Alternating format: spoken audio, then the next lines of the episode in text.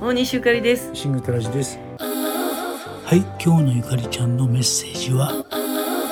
なんか今日のニュースで見てましたらミロが売れてるらしくってねもう品薄になってしまって来年の3月まで発売をお休みされるということでこれは何でかっていうと SNS での口コミみたいな感じであのミロは今まで子供たち成長期の子供たちにどうぞみたいな飲料やったんやけれどもあのこれ大人もええんちゃうのっていうことで、えー、大人が今度麦芽だけに爆買いをしだしてしまったというね、えー、鉄分とかビタミン D とか C とかあとビタミン B 群とかカルシウムものすごい豊富に含まれているので成長期のお子たちにはすごくいいということでずっとなんか長いことのあのヒット商品でまだまだあの生産は続けていかれるということなんだけど今割とちょっと一時的にないんやそうですね。ちょっとなんかお子たちにかわいそうな話やな。あの大人はやっぱりほら大丈夫なんやったら大豆のアレルギーとかない人は逆に麦芽コーヒーとか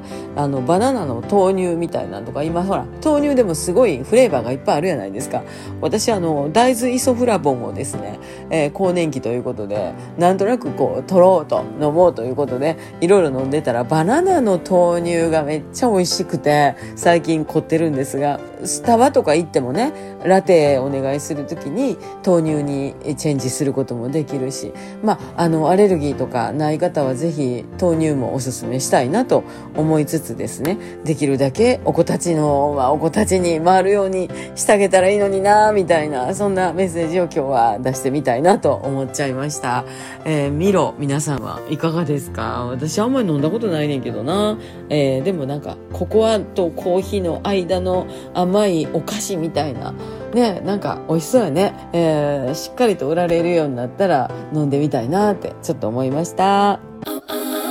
はいミロね。ミロ懐かしいですね。でもどんな味だかもう忘れちゃいましたね。はい機会があったら2人で飲みましょう。大西ゆかりと。シングトラジでした